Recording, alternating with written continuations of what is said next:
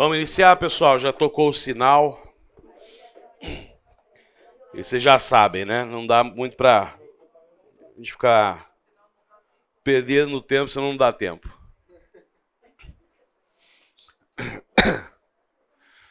Aí, daqui a pouco o pessoal vai chegando e vai se acomodando. Chegamos à nossa sétima aula. Próximo domingo vai ser a última, a última aula do nosso curso. E, gente, tenho aprendido muito com vocês. Muito. Tem sido muito bom esse tempo e, e esse tema.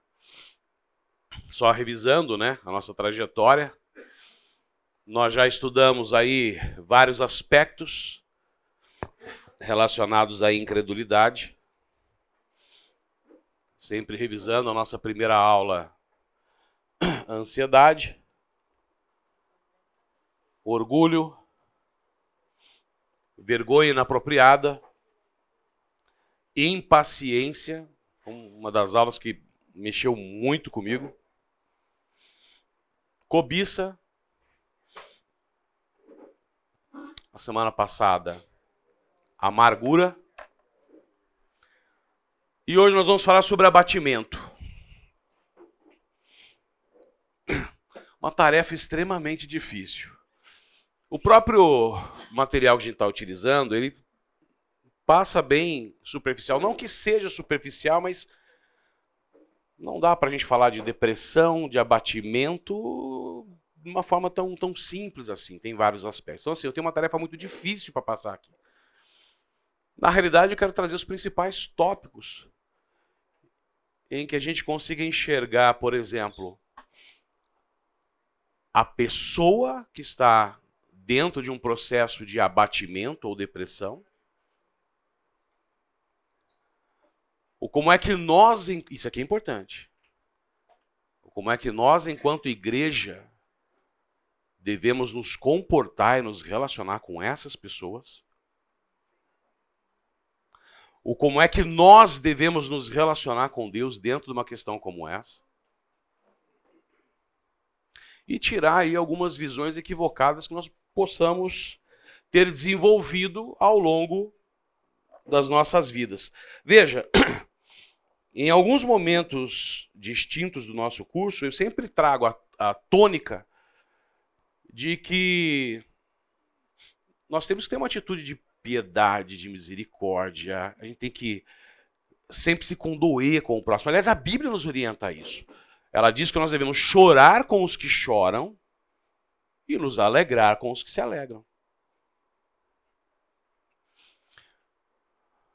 Às vezes você pode ter uma, uma facilidade em uma dada área, em um dado pecado, mas não é a verdade para o outro. E o outro precisa do teu apoio, da tua ajuda. Umas pessoas são mais suscetíveis, outras não. Umas pessoas têm uma questão, um pecado que é, se desenvolveu na vida delas, elas têm que tratar, outras não. Então, assim, nós temos que também enxergar a diversidade e não nos colocarmos numa condição de que, imagina, depreciando, diminuindo, minimizando o sofrimento do outro. Ou pior, você começar a se achar melhor que o outro. Muito pequeno da nossa parte pensar dessa maneira, porque você pode ser melhor, ou você acha que é melhor que alguém em uma dada área da vida, mas e as outras que você talvez não queira tratar? Ou não trata? Ou esconde? Então, todos nós temos dificuldade e é nesse aspecto que eu quero trazer esse estudo. Então, a gente vai falar sobre abatimento. São dois pontos. O abatimento em si, que você já pode ter experimentado pode falar, eu nunca experimentei isso, mas alguns já podem ter experimentado isso. Na vida cristã, em algum momento, você pode ter entrado em conflito. Isso pode ser um dia. Isso pode ser uma semana. E olha, dependendo da crise que você está passando, isso pode ser um mês. E a sensação é como se você estivesse sozinho. Sabe aquele momento em que a, na própria Bíblia você vê homens de valor falando assim: onde tu estás? Parece que nós não enxergamos Deus. Mas ele sempre esteve do lado. E quando não, na tua caminhada sobre a areia, você olha para trás, só enxerga dois passos e você acha que é você que estava caminhando sozinho, sem saber, os passos são dele, porque ele estava te carregando no colo. Só que Deus tem uma forma de tratar isso.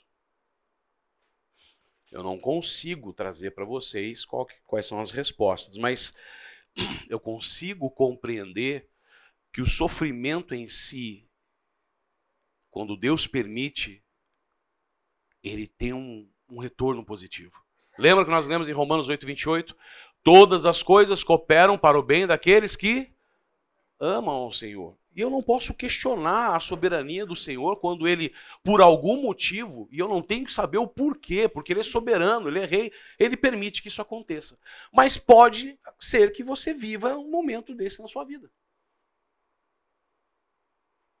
E nós temos na Bíblia pessoas que exteriorizam e falam sobre esse, esse momento. Então, por exemplo, aqui, os dois textos que nós vamos utilizar como base para o nosso estudo. Um deles é Salmos 42, 5. E o salmista diz: Por que você está assim tão triste, ó minha alma? Ah, então eu posso sentir tristeza? Pode. Por que está assim tão perturbada dentro de mim? Eu posso sentir perturbação? Pode.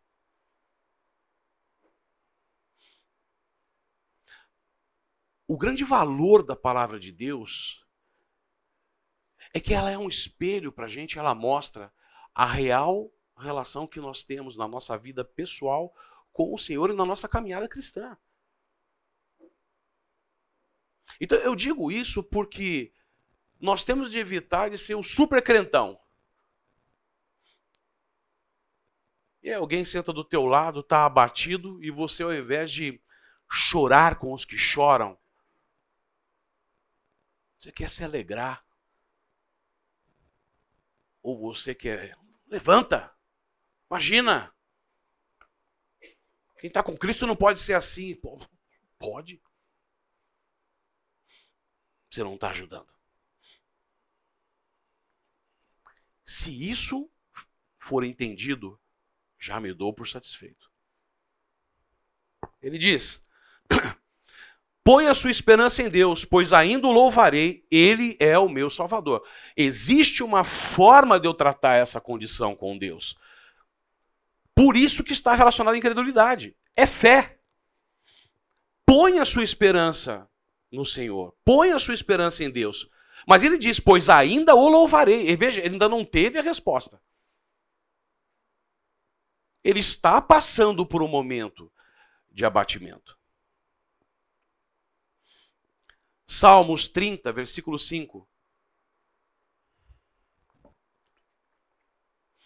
Pois a sua ira só dura um instante, mas o seu favor dura uma vida toda.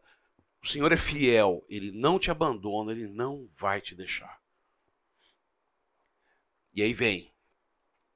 O choro pode persistir uma noite, mas de manhã irrompe e rompe a alegria. É uma promessa. Eu posso passar pelo sofrimento. Ele pode perdurar por X tempo mas depois, isso vai ser transformado em alegria. Não vai minimizar ou tirar a dor e o sofrimento que você passou, mas você pode se alegrar no Senhor e falar assim: como foi bom passar por isso. Como foi bom ter essa experiência. Como eu cresci. Como eu enxerguei como eu era infantil, imaturo como eu enxerguei áreas da minha vida que tinham que ser tratadas. Como eu enxerguei a mão do Senhor me dando todo cuidado. E como eu me sinto agora apto a abraçar o meu irmão e dividir com ele. Porque é fato. Você pode passar por certas situações que são extremamente difíceis e lá no futuro, alguém que está passando pela mesma condição, você é a pessoa ideal para sentar com ele e falar, porque você sabe qual é a dor. Você sabe o, o que é andar no deserto naquela situação.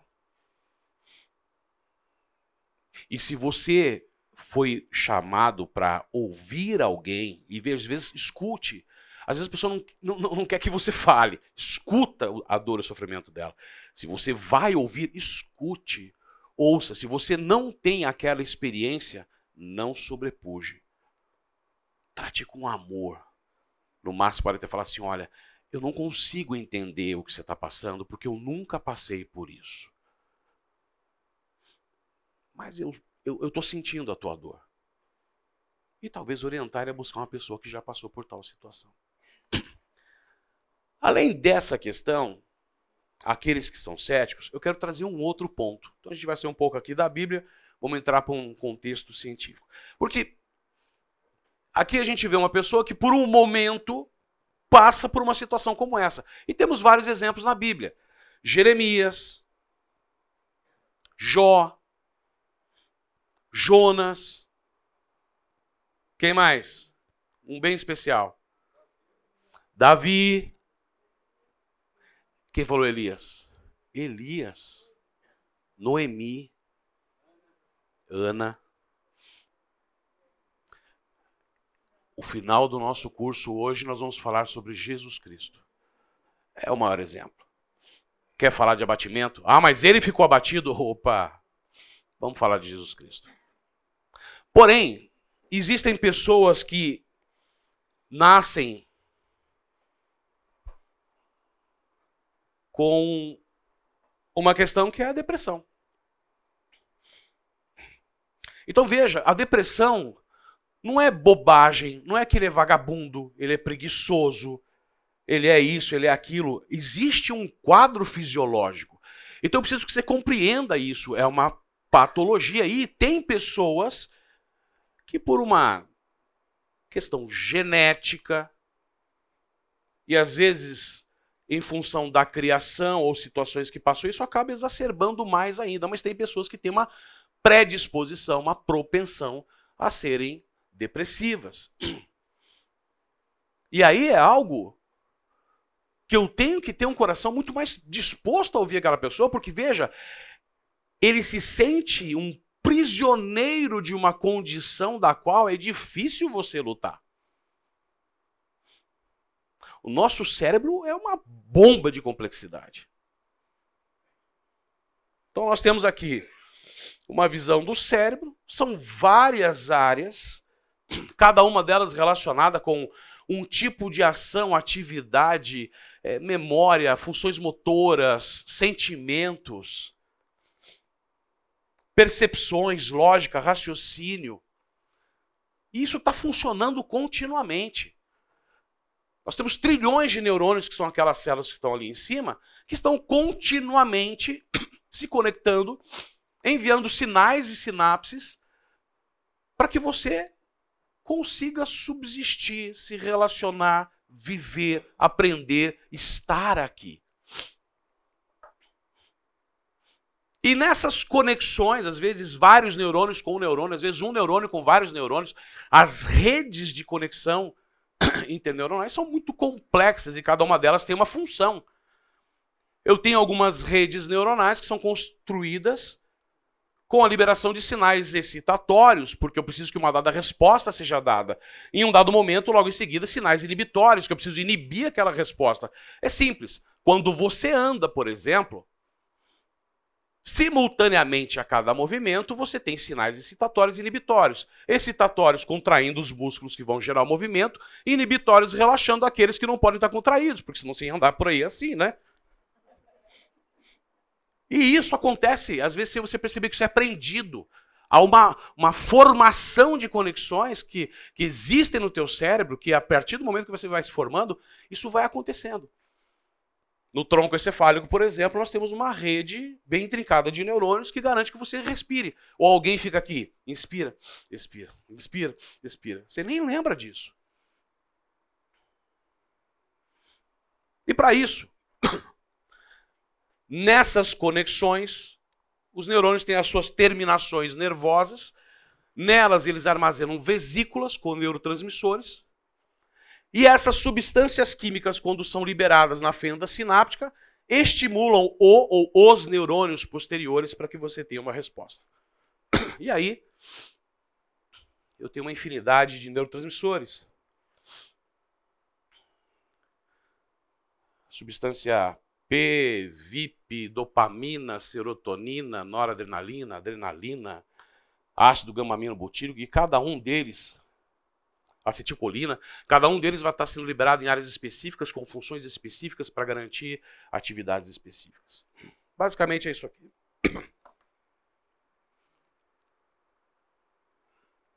O que eu estou fazendo aqui é fazendo um corte no cérebro e estou virando de lado para você enxergar ele por dentro. Então imagina que essa região aqui é como se fosse o meu punho e externamente eu tenho o córtex cerebral. Veja, isso aqui não é aula de... Mas só para ter uma visão bem breve. Essa região interna é onde nós temos os gânglios de base, ou os núcleos de base. Hipotálamo, amígdala, núcleo caudado, substância nigra, é, putamen, globo pálido e assim por diante. E é nessa região central onde nós temos as respostas mais primitivas. Então, os animais inferiores têm isso muito bem desenvolvido, porque eles respondem pelo estímulo externo. Então, está aqui amor, ódio, raiva, medo, ansiedade, angústia. Está tudo aqui. Porém, o córtex, e principalmente no, caso da depressão, o córtex pré-frontal, é como se fosse o extintor de incêndio, porque ele é o racional, ele é o lógico.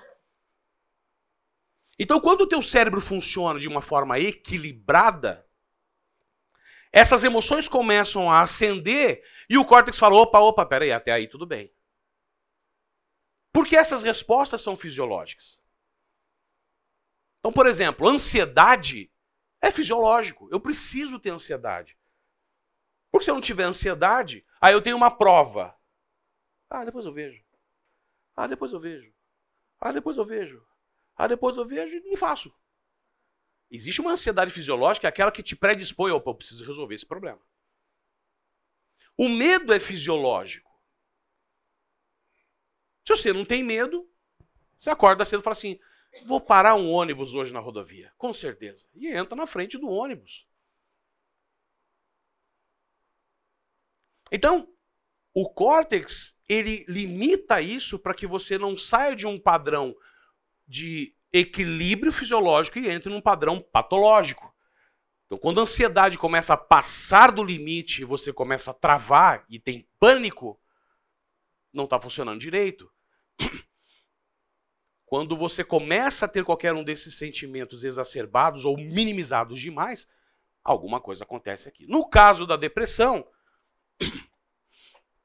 estudos mostram que o hipocampo, que é a área relacionada com a memória e aprendizado, em pessoas que são depressivas,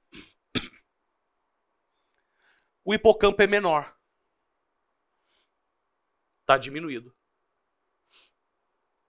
Então, entenda, quando você olhar para alguém que tem depressão e acha que é besteira, é falta de vergonha na cara, é falta de. É, é, sabe, aquele, aquela postura de que você sabe o que sabe para o outro. Não é.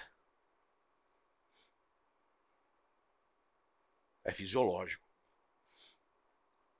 E aí nós temos vários medicamentos para isso, que vão tratar o aumento da disponibilidade de serotonina, o aumento da disponibilidade de dopamina, que são hormônios contrarreguladores do humor, do estresse, que dão prazer, porque essa pessoa vive uma vida destituída de prazer.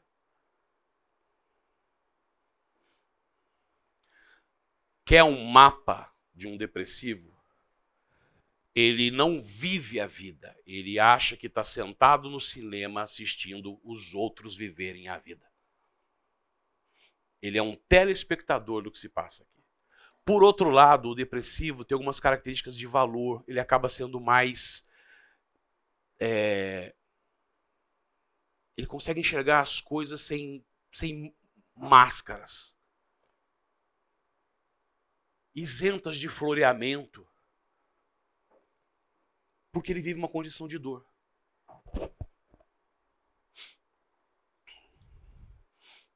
Poxa, Ricardo, mas a gente não vai falar de abatimento? Mas nós temos pessoas que foram homens de valor dentro do ambiente cristão que lutaram contra a depressão. John Piper cita, aliás, tem um, até um, um, existe um livro que eu vou mostrar depois aqui do, do John Lloyd que fala sobre cura e depressão, ou depressão e cura. É, é, é fantástico o livro. E ele fala de uma família em que os pais tinham depressão, uma família de três irmãos, os pais morreram cedo, os três irmãos morreram cedo. E um deles foi um missionário americano que foi atuante é, no evangelismo dos índios americanos. Se não me engano, morreu com 32 anos. E lutou contra isso. Agora, um exemplo que eu queria trazer para vocês.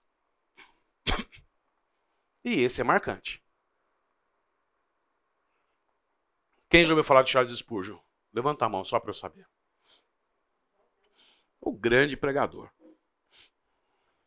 Pasmem. Charles Spurgeon passou a vida dele lutando contra a depressão. Charles Spurgeon tem uma história bárbara.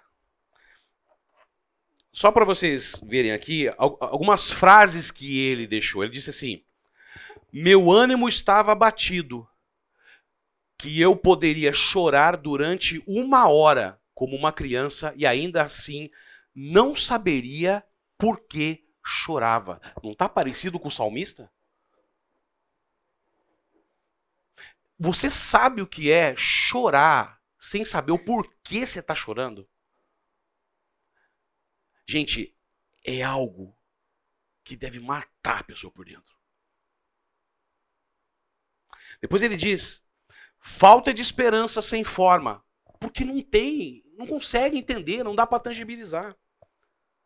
Indefinida, que a tudo obscurece. Ele escreve: não pode ser entendida. Lutar contra esse tipo de depressão, ele disse, é tão difícil quanto lutar contra a névoa. Imagina a cena. Porém, ele sempre deixou claro que a batalha dele contra a depressão foi baseada na fé incredulidade ou credulidade. Ah, mas isso não foi da formação dele. Olha, vamos pegar então um pouquinho fazer um traçado da história de quem foi Charles Spurgeon. A família Spurgeon, em 1620, a família holandesa, foge da Holanda e vai para a Inglaterra. A família Spurgeon, não Charles Spurgeon ainda. Lembra naquela aula que nós falamos sobre impaciência, que eu falei dos huguenotes, Marie Duran, foi na mesma época. Perseguição de Carlos II, Filipe II, perseguição contra os cristãos huguenotes, e eles saíram de lá e foram para a Inglaterra. Calvinistas, uma, uma vida realmente amparada no, no, no, cristianismo, uma visão correta. E aí, Charles Spurgeon nasce em 19 de junho de 1834. 19 de junho de 1834. Irmão mais velho de 16 irmãos. Irmão mais velho de 16 irmãos. Bom, já, já dá até para ter depressão, né? Porque se dividir. É? Eu só tenho um. Nos primeiros cinco anos de vida dele, olha, olha só, tem coisas que eu leio e falo assim, caramba, como às vezes a gente é bobo, né? Nos primeiros cinco anos de vida dele, os pais dele tiveram que se mudar para uma outra cidade e ele acabou sendo criado pelo avô.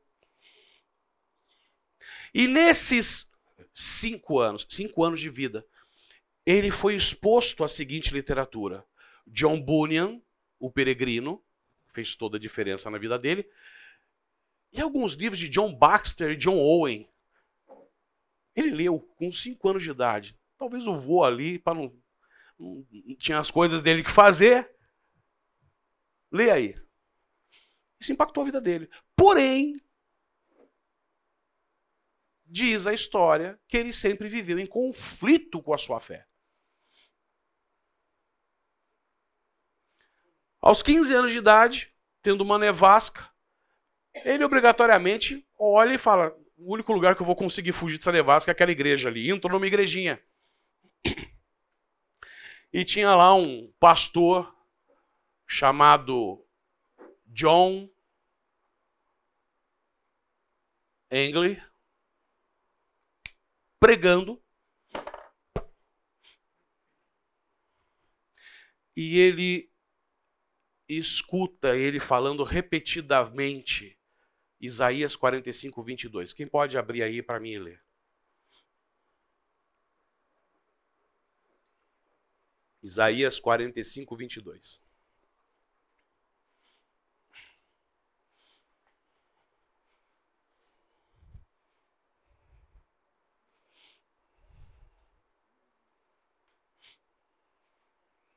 Quem achar pode ler para mim.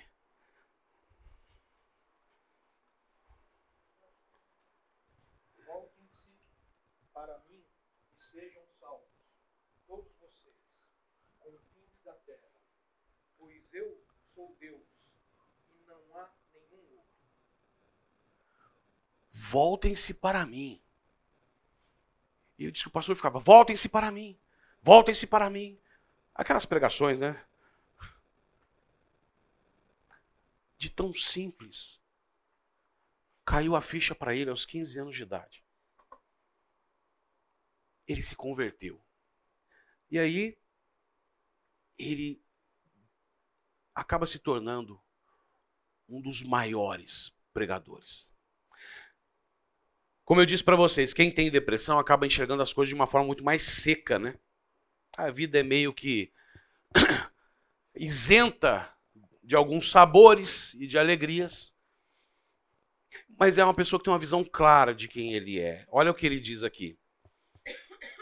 Há pecado até na nossa santidade. Há incredulidade na nossa fé. Sejamos realistas. Ao longo desse curso, quantas vezes eu olhei certos temas aqui e falei assim: meu Deus, eu estou muito fora. Há ódio no nosso próprio amor.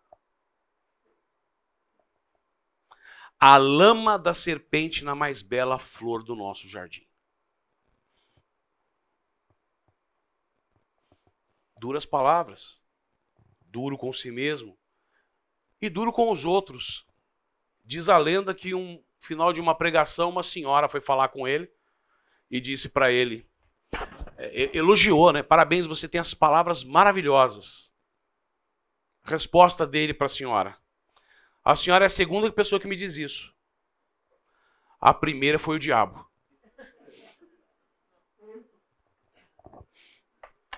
O que, que você vê aqui?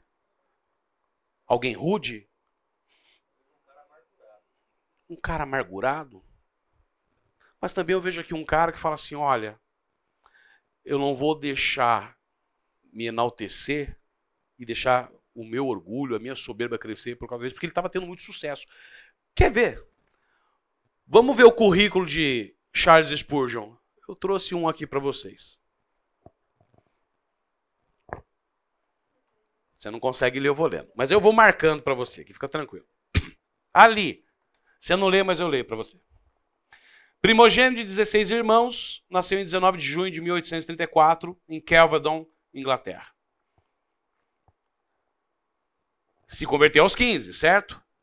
Aos 16 anos pregou seu primeiro sermão.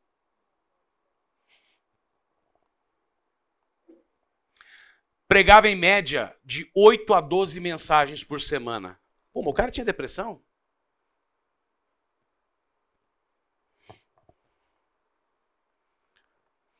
No culto de inauguração no prédio do Tabernáculo Metropolitano, em 18 de março de 1861, havia 10 mil pessoas presentes.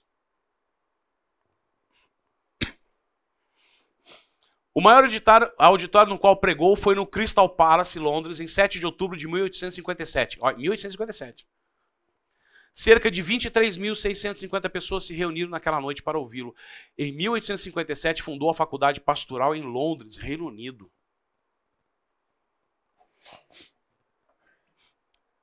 Publicou 3.561 sermões e 135 livros ao longo dos seus 40 anos de ministério. Tinha depressão. Nos anos de 1880 foi diagnosticado com doença de Bright. Doença de Bright nada mais é do que insuficiência renal. Ele já sofria de gota. E somado a gota com a doença de Bright e mais um evento de ele estava dando um culto numa igreja muito grande e soou o sinal de incêndio. E as pessoas apavoradas saíram de lá correndo e seis irmãos morreram, ou pisoteados, aquela. Esse foi o topo dele. Ao passo dele, às vezes, se isolar e ir lá para uma fazenda que ele tinha para ter um momento com Deus, mas assim, isso mexeu demais com ele. Ele, ele tinha essa luta contínua. E, se não me engano, aqui por final, teve sucesso. Batizou em torno de 14.692 pessoas e preparou centenas de jovens para o ministério. Em 7 de junho de 1891, ensinou pela última vez. Lembra o que ele falou lá atrás? Sobre o que ele sentia? Lembra que nós lemos em Salmos 35? Com certeza, essa batalha que ele enfrentava diariamente, ele tratava ela em especial com o Senhor. Fé, esperança na graça futura.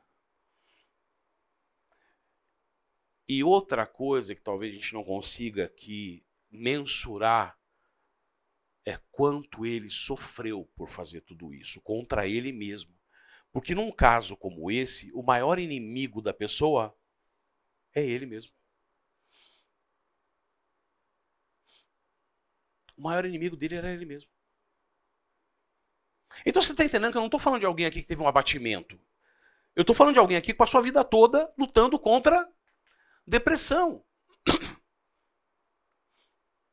E se nós tivermos a possibilidade de aconselhar ou estar com alguém numa situação como essa, como igreja, qual é a atitude que eu tenho que ter? Porque eu posso fazer esse cara ir pro buraco de vez.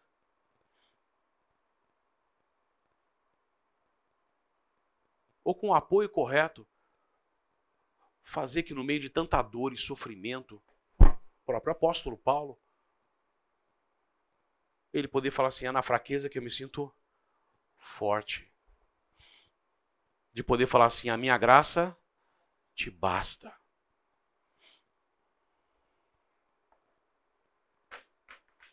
Muito bem. Ah, o livro que eu falei para vocês é esse aqui. Não, não é não. Aqui. É esse aqui. Depressão Espiritual, do Martin Lloyd Jones. E ele diz: Eu não tenho hesitação em afirmar, mais uma vez, que uma das razões pelas quais a igreja cristã faz tão pouca diferença no mundo moderno é que muitos cristãos estão nessa condição de depressão espiritual. Então, veja, é um ponto importante a ser tratado. Não dando paulada no irmão, mas tem que ser tratado, porque como é que eu posso falar do amor de Cristo, da vida maravilhosa com Cristo, se eu sou uma pessoa extremamente abatida, negativa, depressiva? É, é difícil. A pessoa fala assim: olha, esse Deus que você tem aí, eu não quero, não. E Charles Spurgeon lidou muito bem com isso ao ponto das pessoas enxergarem nele o Senhor. E quando alguém quis enxergar ele, ele colocava no lugar dela.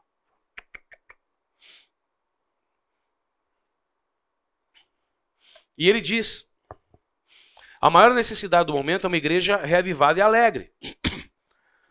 Cristãos infelizes são, para dizer no mínimo, uma pobre recomendação da fé cristã. E no livro dele ele fala: a causa final de toda depressão espiritual é a incredulidade. Aonde está a tua esperança? Ricardo, mas quais são os fatores, né?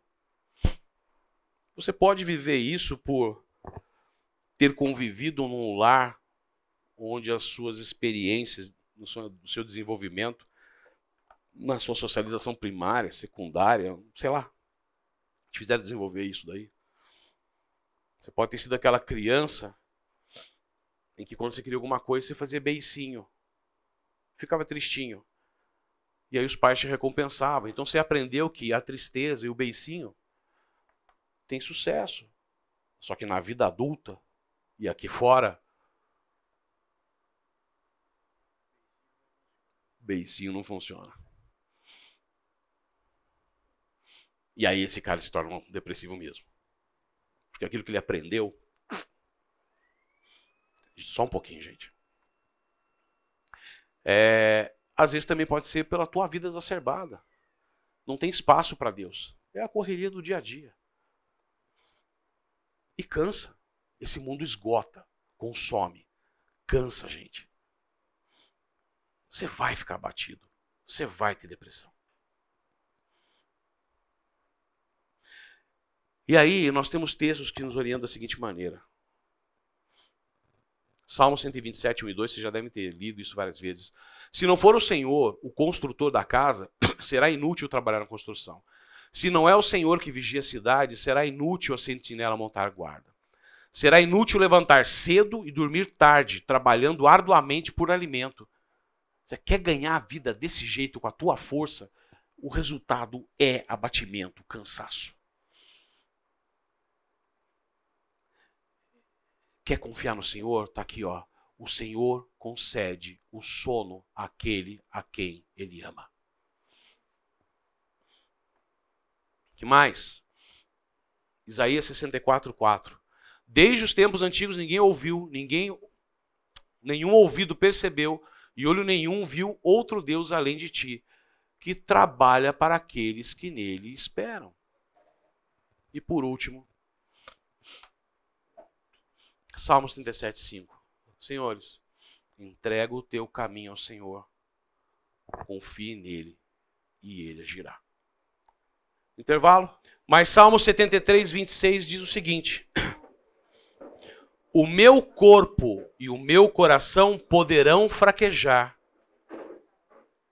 mas Deus é a força do meu coração e a minha herança para sempre.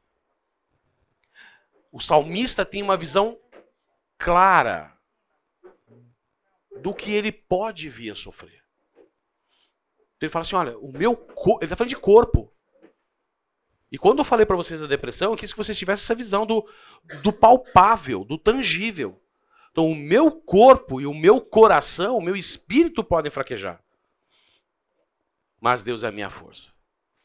Você está vendo como encaixa a questão da incredulidade? Quem está ganhando na tua vida?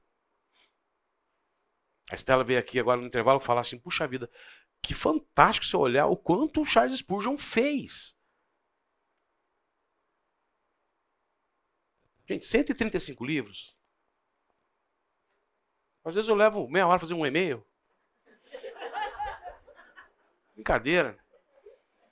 A gente se sente mal, né? E, e não tinha chat GPT, não tinha corretor ortográfico.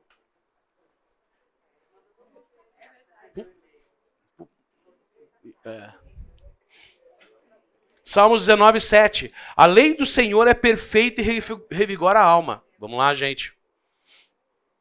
Os testemunhos do Senhor são dignos de confiança e tornam sábios e inexperientes.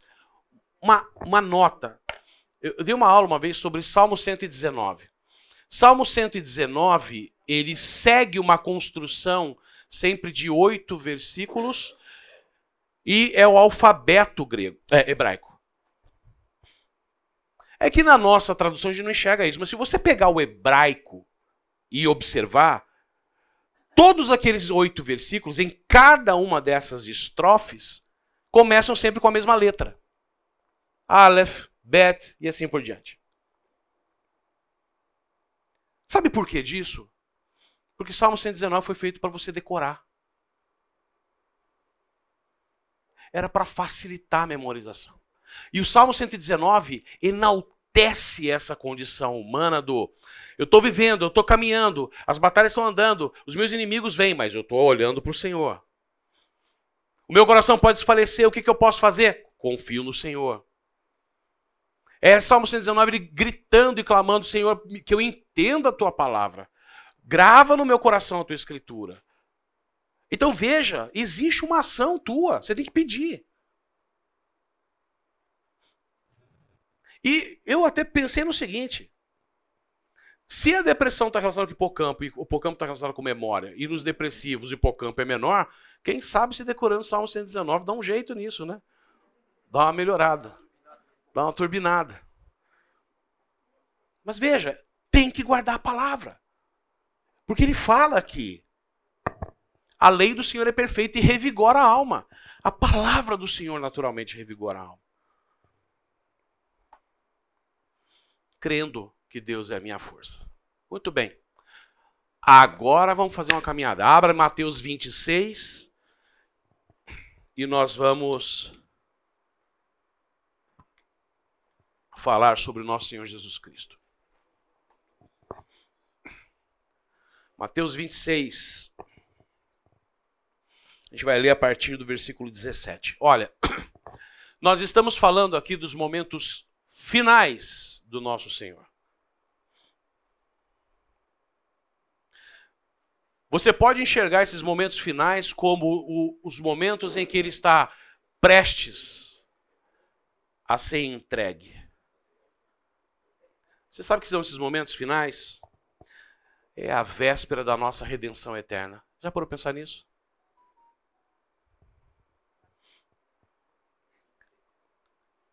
O período final da vida de Cristo é a véspera da nossa redenção eterna. Vamos lá. Vou ler com vocês. Vamos fazer um tratado aqui, tá? Vocês são os discípulos. Escolha quem você quer ser. Não precisa falar quem é. Duvido que alguém seja Judas aqui, né? Danadinho. Escolha um.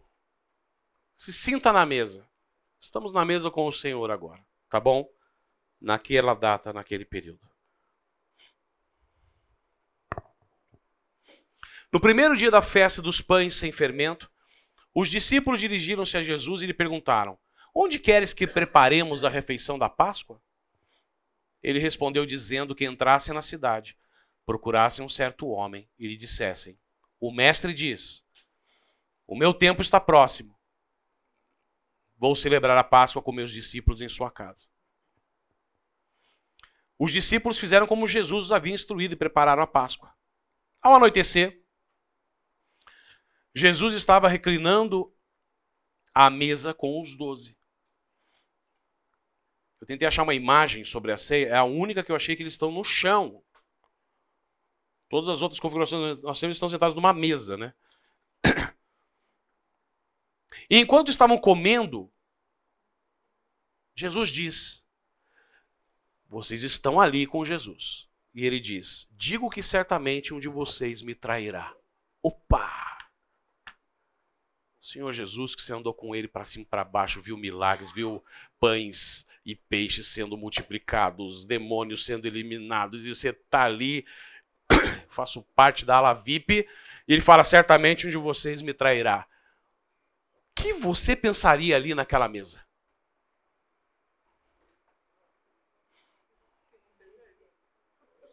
Que não, que não seja eu. Ah,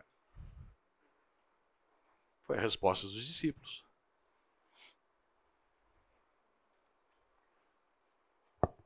Vamos seguir.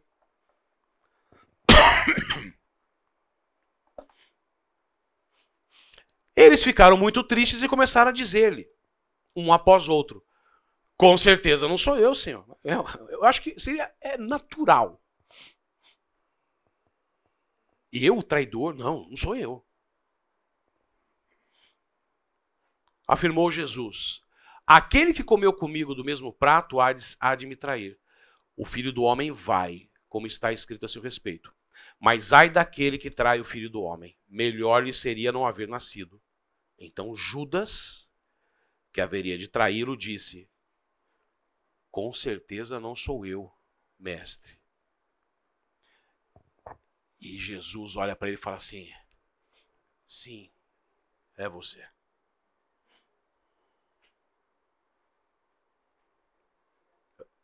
Ninguém aqui escolheu ser Judas, né? Fala a verdade.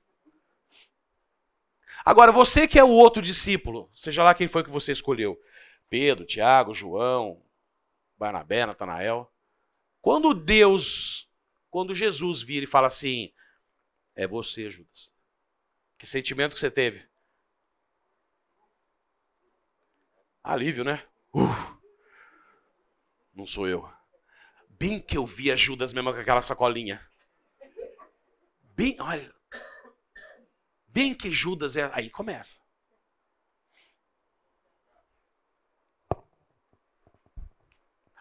Aonde eu quero chegar? Olha o contexto sendo criado. Você entende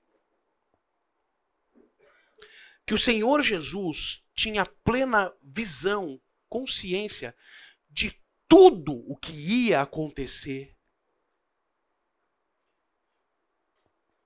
Que nesse momento ele sempre teve plena ciência de que aquele um que andou com ele o trairia por Quantas moedas?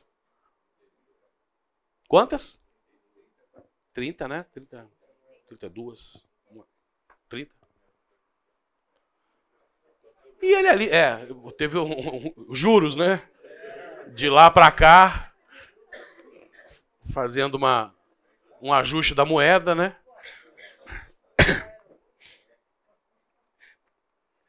Isso já faz parte da construção de uma de um momento de abatimento, porque ele está ali vendo aquilo. Segue. Versículos 26 a 30. Enquanto comiam, Jesus tomou o pão, deu graças, partiu e deu aos seus discípulos, dizendo: Tomem e comam, isto é o meu corpo ele está usando de uma ferramenta muito simples de dizer o que ia acontecer. Olha, vocês estão vendo, isso aqui é meu corpo. Ele, ele dividiu o pão. Ele partiu o pão. Tipo, o meu corpo vai ser dilacerado. Para que vocês comam dele. Vai ser dividido por vocês. Em seguida, tomou o cálice, deu graças e ofereceu aos discípulos, dizendo: Bebam dele todos vocês. Isto é o meu sangue da aliança, que é derramado em favor de muitos, para perdão dos pecados. Ele tinha plena ciência. De... Você está vendo esse vinho que você está tomando? Daqui a pouco eu vou derramar sangue na cruz. E é através desse sangue que eu vou remir todos os pecados de vocês todos os que já foram cometidos, todos os que estão sendo cometidos e todos os que ainda serão cometidos. Eu vou trazer redenção.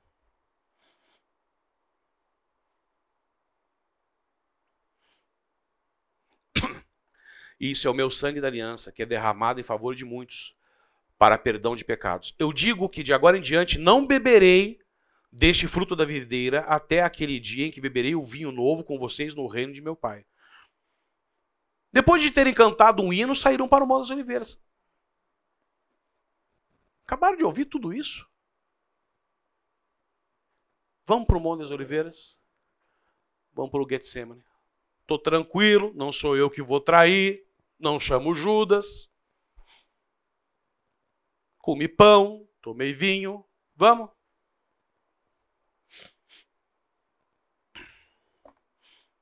Então Jesus lhes disse: presta atenção aqui. Ainda esta noite todos vocês me abandonarão, pois está escrito: ferirei o pastor e as ovelhas do rebanho serão dispersas. Então, se você estava se achando a cereja do bolo, aqui o Senhor vira para você e fala assim: ainda hoje, todos vocês me abandonarão.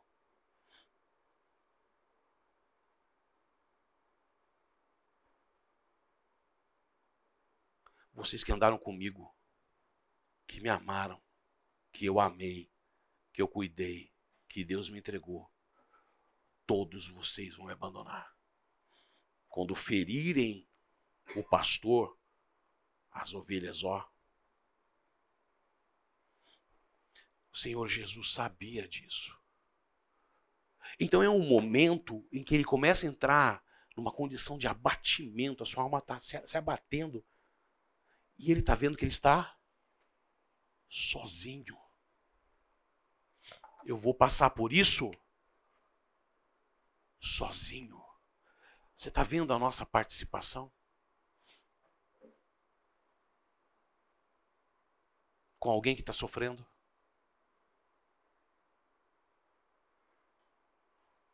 Ah, ele é muito para baixo, eu não quero andar com ele.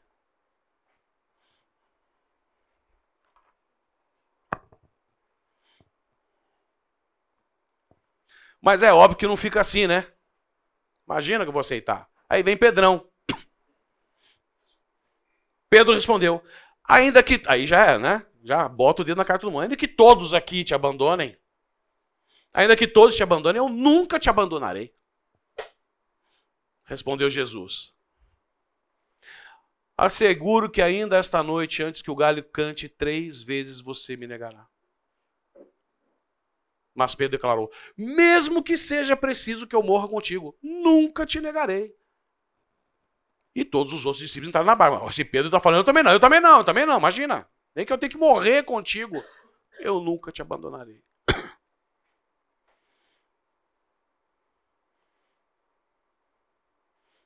E aí nós entramos no momento em que o Senhor vai para o jardim do Getsemane. Diz que ele transpirou sangue, tamanho estresse.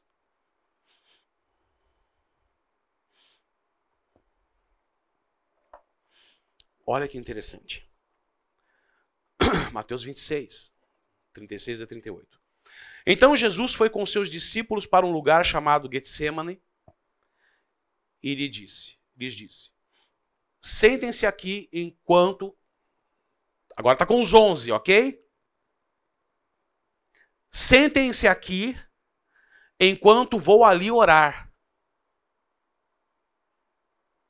Levando consigo Pedro e os dois filhos de Zebedeu, Tiago e João.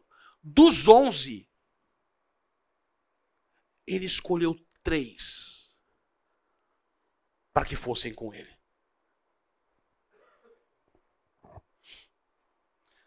de uma igreja desse tamanho, uma comunidade desse tamanho, se alguém numa situação como essa, sofrendo, escolhe você para dividir isso, qual é a tua atitude? Porque se ele te escolheu, tinha preço, confia e quer dividir algo muito difícil. E há uma responsabilidade enorme da nossa parte em participar dessa caminhada com esse irmão.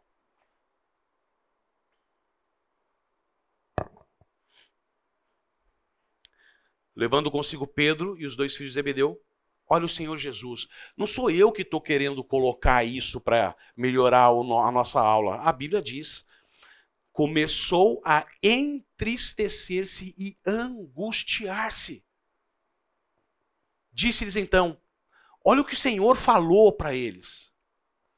A minha alma está profundamente triste, numa tristeza mortal. Não é muito parecido do que Charles Spurgeon falou lá atrás?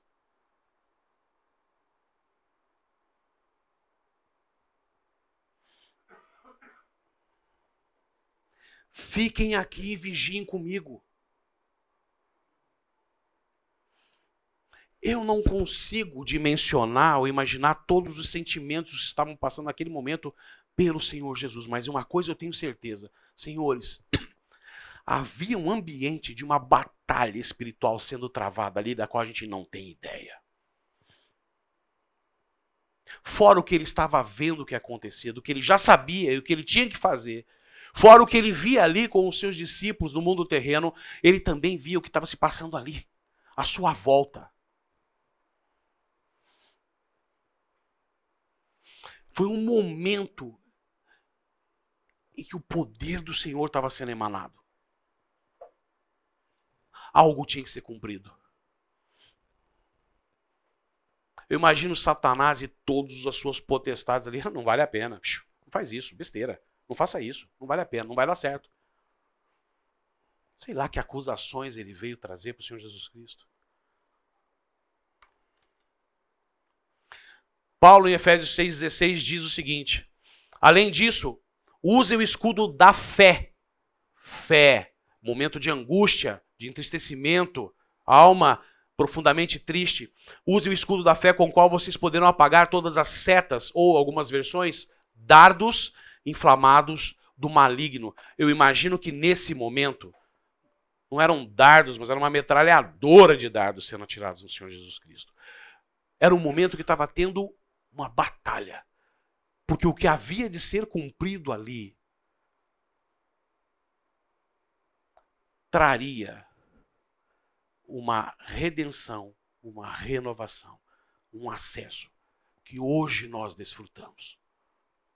Seria a grande vitória sobre a morte, seria a grande vitória sobre Satanás, seria o momento de pisar na cabeça da serpente. Hebreus 4,15 diz o seguinte: Porque não temos sumo sacerdote que não possa compadecer-se das nossas fraquezas. Porém, um que, como nós, em tudo foi tentado, mas sem pecado. Por que, que eu trouxe esse versículo? Ah, mas ele era Cristo. Ele era filho de Deus. Está escrito aqui. Como nós. Em tudo foi tentado, mas sem pecado. Ele sofreu na carne. Porque ele veio numa condição onde ele se destituiu de toda a glória e poder, que já era uma humilhação. Para que não houvesse acusação depois de falar assim: ah, mas você era Deus. Eu tenho plena convicção que dentro da sua divindade ele era Deus, ele foi homem e sofreu como homem.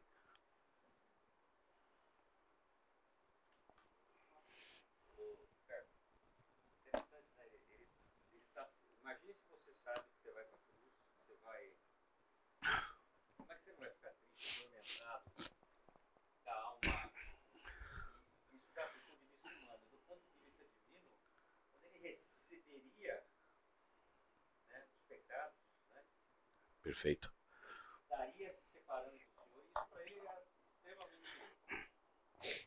Olha que interessante o que você falou.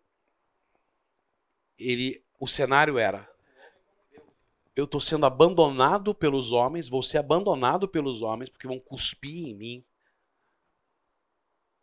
vão me deixar de lado. E vai haver um momento em que, quando eu receber o meu, o teu, e os pecados que tinham sido cometidos, ele ia experimentar pela primeira vez a separação com Deus, com o Pai. Ele ia entrar num ambiente de trevas e de isolamento que ele nunca tinha experimentado na vida dele. Porque para quem nunca conheceu o pecado, simples, vamos lá. Não precisa levantar a mão e falar qual é, mas pensa num pecado que você já cometeu que te deixou muito mal. Se um pecado te fez sentir assim, você imagina ele que recebeu todos.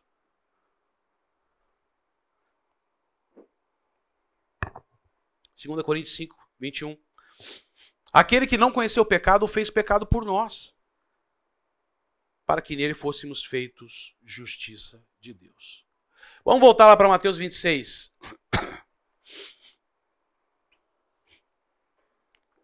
Versículos 36 em diante.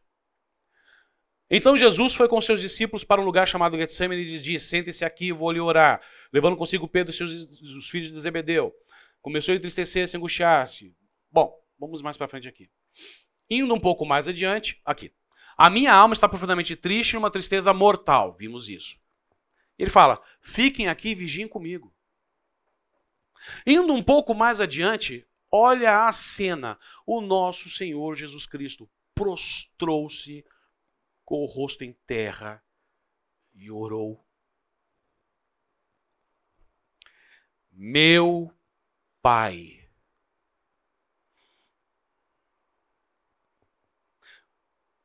Quando foi que você, numa situação de extrema dificuldade, chegou para o teu pai e falou: Meu pai, e esperando nele todo apoio, cuidado, satisfação, aconchego, amor que estava sendo te tirado nessa vida. Ele diz: Meu pai, se for possível, afasta de mim esse cálice. Eu estou vendo o cenário sendo construído, eu já estou sofrendo. Contudo, não seja como eu quero, mas sim como tu queres. Está em depressão? Quebra o joelho, bota a boca na terra, se humilha, vai diante do Senhor e fala: Meu Pai, me ajuda, mas que seja feita a tua vontade. Não pergunte por que você está passando por isso, mas o que, que ele quer que você aprenda. E aí segue. Hebreus 12, 2 diz: Tendo os olhos fitos em Jesus, autor e consumador da nossa fé, ele, pela alegria que lhe fora proposta, suportou a cruz. Ele obedeceu, ele sofreu, ele aceitou tudo isso, porque a alegria dele era suportar a cruz. Porque ele sabia todo o bem e a salvação que ele iria trazer para a humanidade. O propósito do Senhor era mais importante do que a dor dele.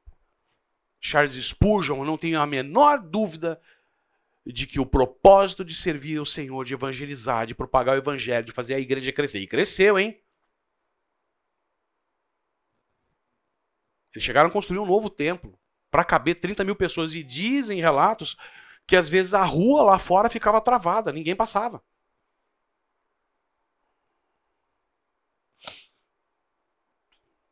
Desprezando a vergonha, assentou-se à direita do trono. Fé na graça futura, fé no que vai vir. Saindo de Mateus, vamos para João. João 12, 27 diz o seguinte: Jesus falando, de novo, agora meu coração está perturbado. E o que direi? Pai, salva-me desta hora? Não. Eu vim exatamente para isto, para esta hora. Ele sabia de tudo.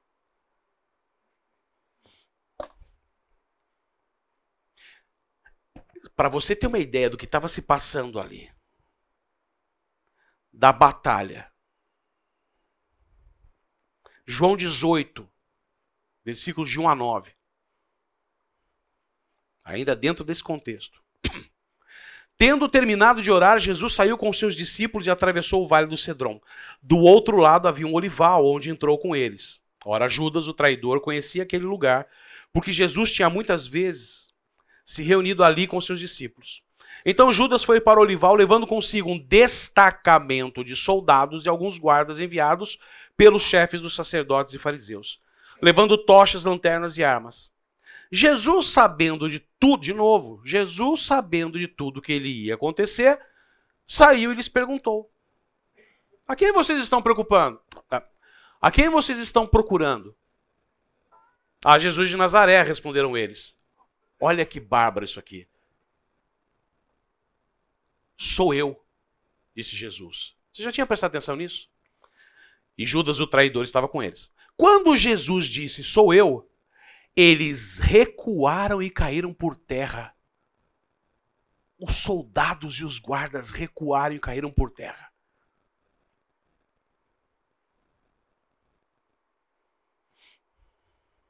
Novamente lhes perguntou: A quem procuram? E eles disseram: A Jesus de Nazaré. Respondeu Jesus: Já disse a vocês que sou eu.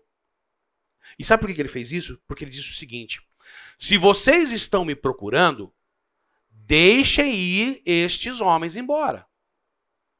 Isso aconteceu para que se cumprisse as palavras do que ele dissera. Não perdi nenhum do que me destes. E ainda assim ele teve cuidado do tipo: sou eu. Deixa os meus discípulos irem embora. Eu sou Jesus. O Senhor não nos desampara. Até mesmo nas situações em que talvez ele vai ter que assumir o dolo. Ele não nos desampara.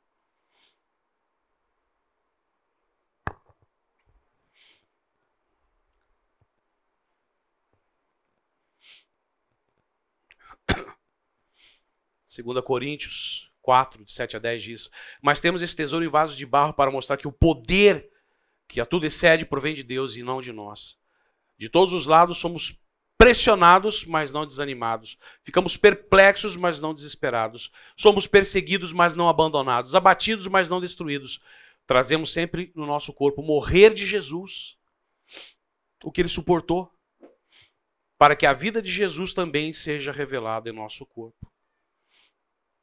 E naquele momento, com os discípulos, a orientação dele em João, ele fala assim, João 14, 1, falando para os discípulos, ele sabia o que ia se passar, ele fala assim: não se perturbe o coração de vocês. Creiam em Deus, creiam também em mim. Nós vamos sofrer. 14, 27. Deixo a paz a vocês, a minha paz dou a vocês. Não a dou como o mundo dá. E de novo ele fala: não se perturbe o seu coração, nem tenham medo de alguém que sentiu o que é ter o coração perturbado e angustiado.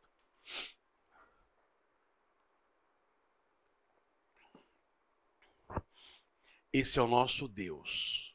Eu posso ter depressão, eu posso estar abatido, eu posso estar sofrendo, mas ele sofre por você.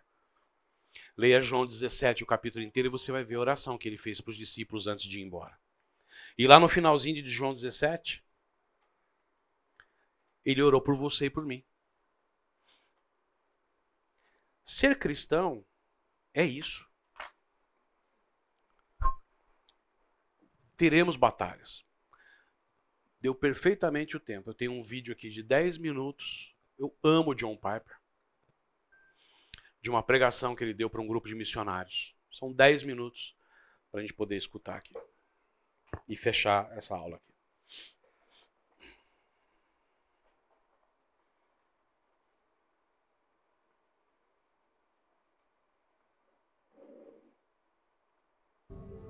Give us a mind, O oh God. Give us a mind. Let this mind be in you, which was also in Christ Jesus. who did not count equality with God a thing to be grasped, but emptied himself, taking the form of a servant, and being found in human form, became obedient unto death, even death on a cross. Let this mind be in us, O God. Create this mind in this room right now, I pray. In Jesus' name, amen.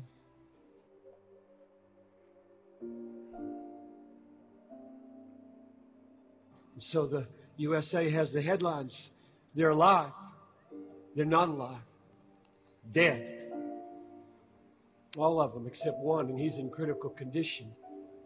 52 dead in Iraq yesterday, 32 of them at a funeral. floods in California, fires burning houses down across the Southwest. And what phone call did you get yesterday?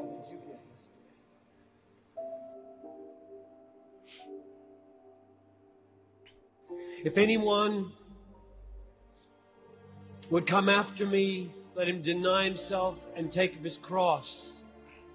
Thank you for the cross his and ours. Matthew 10 21, brother will deliver up brother to death, and father his child. Children will rise against parents and have them put to death, and they will be hated by all for my name's sake. The one who endures to the end will be saved. John 16 1, the hour is coming when whoever kills you will think he is offering service to God. Every radical Muslim believes that when he kills a Christian. Romans 8:16 The Spirit himself bears witness with our spirit that we are the children of God and children and heirs, heirs of God and fellow heirs with Christ, provided we suffer with him so that we may be glorified with him. I count the sufferings of this present time unworthy to be compared to the glory that will be revealed. It's coming.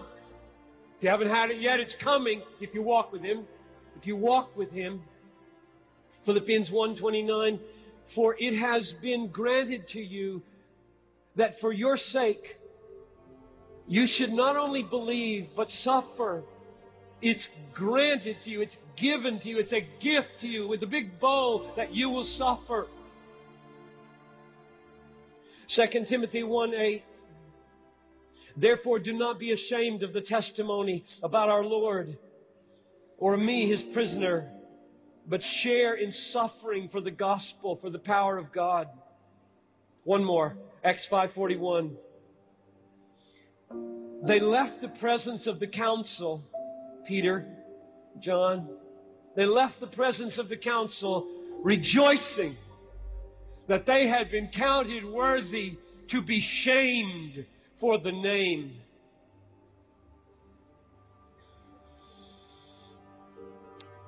The purpose of God in creating the universe is to display the greatness of the glory of His grace supremely in the suffering of His Son.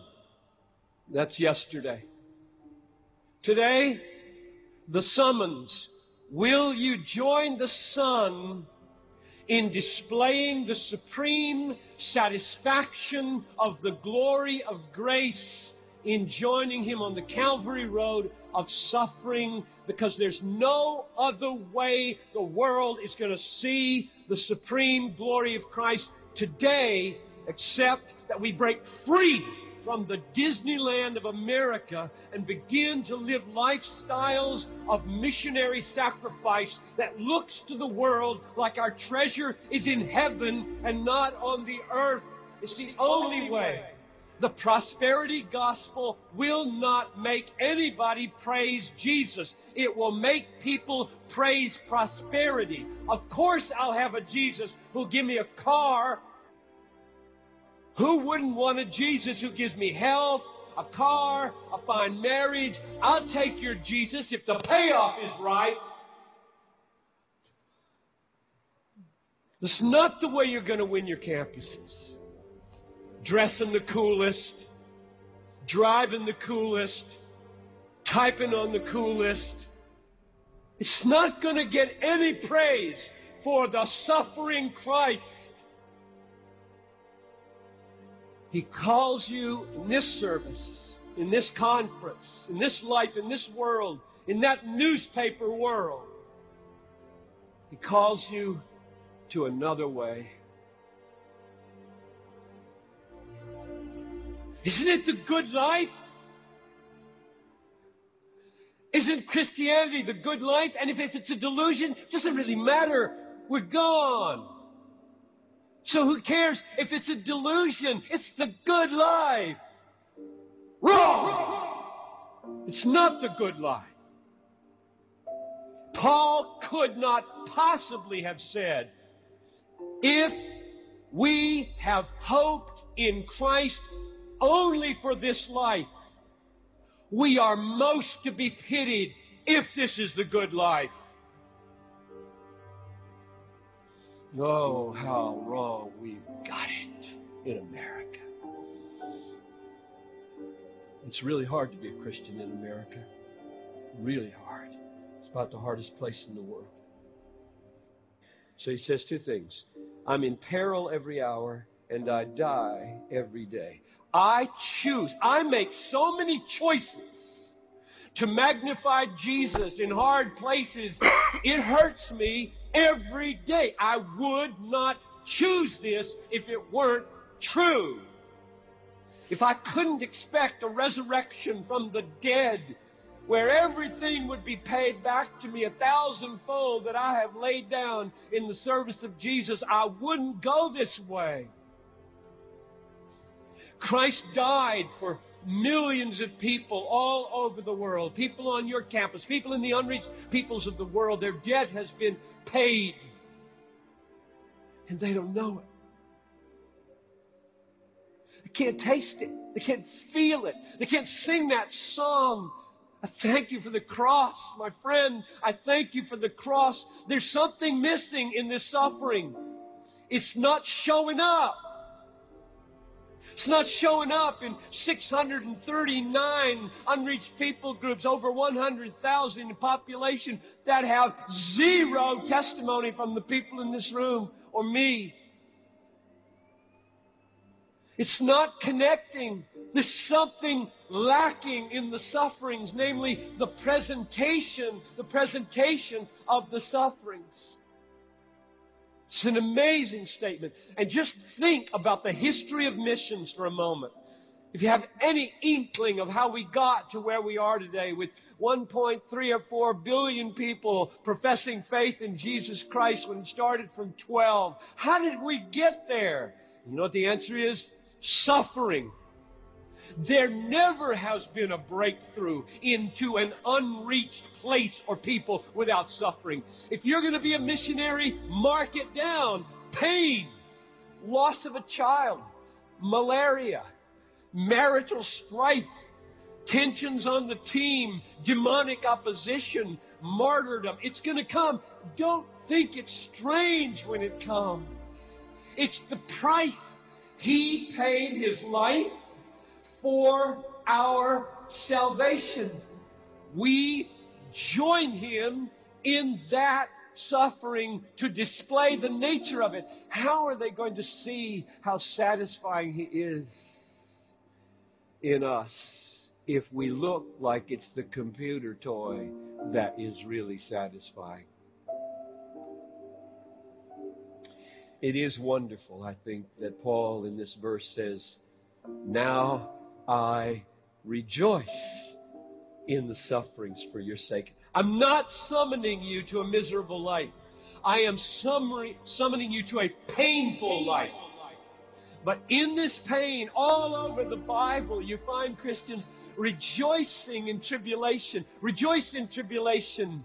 For tribulation works patience, and patience works approvenness, and approvenness works hope, and hope will not put us to shame because the love of God is poured out in our heart. You want to experience the deep joy of knowing yourself loved by God. Lay out your life for another person. Take a risk with your body, take a risk with your mind, take a risk with your money, your schooling.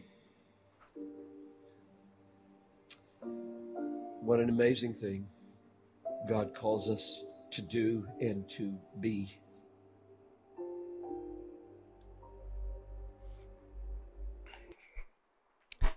Amém? Senhores, bom domingo.